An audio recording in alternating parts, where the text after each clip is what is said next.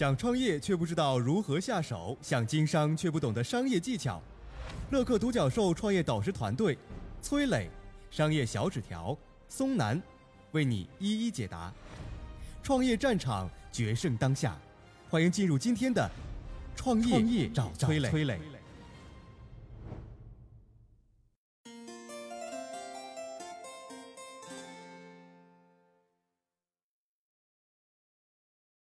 前段时间，一位女车主买了辆奔驰，结果漏油了。这就是网络上传得沸沸扬扬的西安奔驰女车主维权事件。双方最后达成了和解，很多网友就表示：为什么这件事搞到最后还是按闹分配，不哭不闹，讲道理就得不到奔驰的赔偿了吗？如何看待这次的奔驰漏油和解事件呢？前段时间呢，有一位女车主花了六十六万买了辆奔驰，刚出 4S 店就发现漏油了啊！去退货的时候呢，4S 店还不给她退，于是这女车主就坐在奔驰汽车的引擎盖上哭诉维权。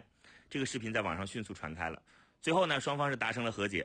4S 店给女车主换了同款的奔驰车，全额退款，金融服务费。奔驰公司呢还主动提出带女车主去德国参观工厂和流水线，还送她十年的一对一 VIP 服务，补办生日等等等等额外的福利。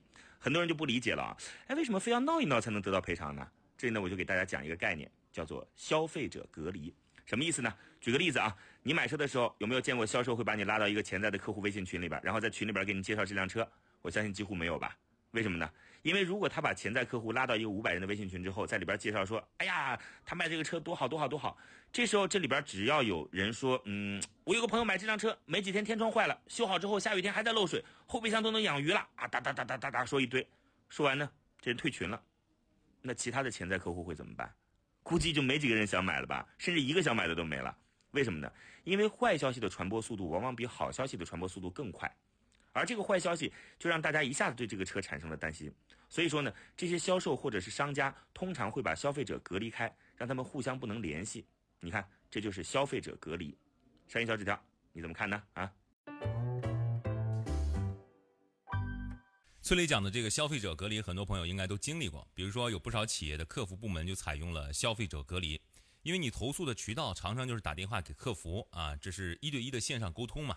通过这样的途径呢，你是不知道其他消费者是否也在投诉相同的问题。那最后呢，解决方法人家又是怎么解决的？这些你都无法知道，这又产生了一个隔离啊，是吧？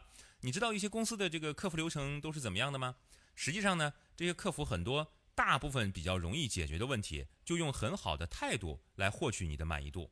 剩下那些小部分产品质量等等一些比较要命的或者说复杂的问题呢，客服就说。好的，好的，好的，好的，我帮你向领导反映一下，我去找专业的技术部门啊，过两天给你答复啊，你千万耐心。然后呢，开始拖延大法。为什么先拖着呢？因为他解决不了啊，他没有能力修或者没有权利换，那只能先拖着。实在拖不过去呢，就跟客户说，我帮你跟领导呃再汇报一次，我再帮你催一催。于是呢，你只能继续等着他给你回电话。等了一天，等两天，好几天过去啊，都没回过。这时候呢，大部分客户怎么办呢？我跟你说，其实很多人是嫌麻烦的，大部分人最后会想，哎，算了吧，花钱买教训吧，不再买你不就得了吗？但是还有极少数的客户会继续打电话，至死方休，啊，你必须给我解决了，怎么办呢？怎么办呢？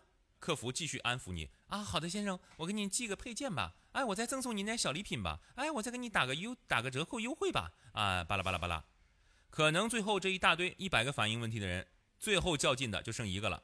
啊，这客户是不依不饶。啊，闹得很凶，跑到你的店里去了。啊，跑到你的销售现场去闹你，怎么办呢？这时候呢，公司就会说，那这样吧，我给你赔，啊，我给你高额赔偿，我给你退，再赔你三倍钱，啊，三倍不行，五倍吧，行不行？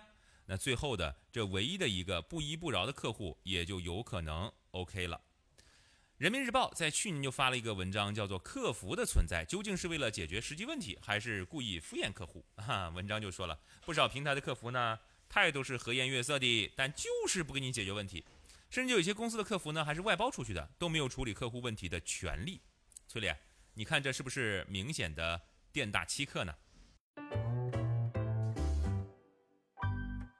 商业小纸条说的这个情况，有些人应该遇到过啊。大家是不是觉得这些公司真的是贼坏贼坏的啊？但是店大欺客背后是有一个前提的，这个前提就是消费者隔离，也就是说不能让这一百个愤怒的消费者聚在一起。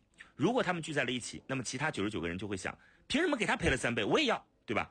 所以一旦愤怒的消费者没有被隔离，那这个策略就无效了。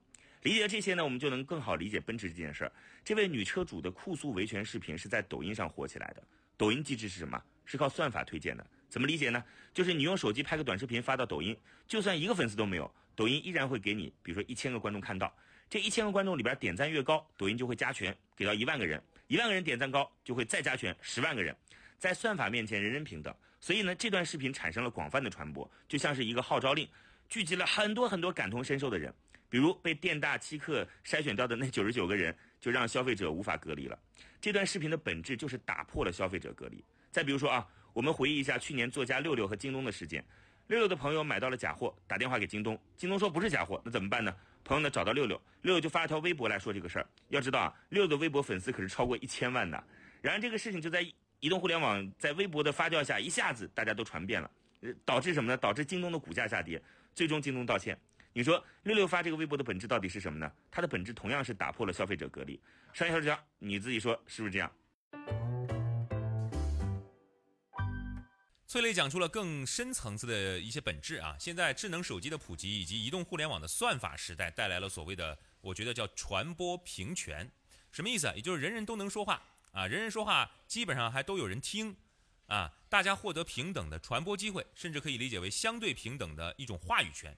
所以现在你不用再过分担心什么店大欺客，你可以拿起移动互联网的武器，而在移动互联网传播的平台会帮助找到你曾经被隔离的、跟你遇到相同问题的消费者啊，从而引起他们的反应，引起社会的关注。比如抖音等平台来打破了这种消费隔离的方式。你的善良要带一点锋芒，遇到不合理的维权问题，我们当然可以不要怂，你可以选择正面刚干到底。对于品牌商来说呢，你也要对你的消费者、你的顾客心存敬畏之心啊。你的顾客心存敬畏，服务好他们，才能让你的品牌、你的生意做得更长久。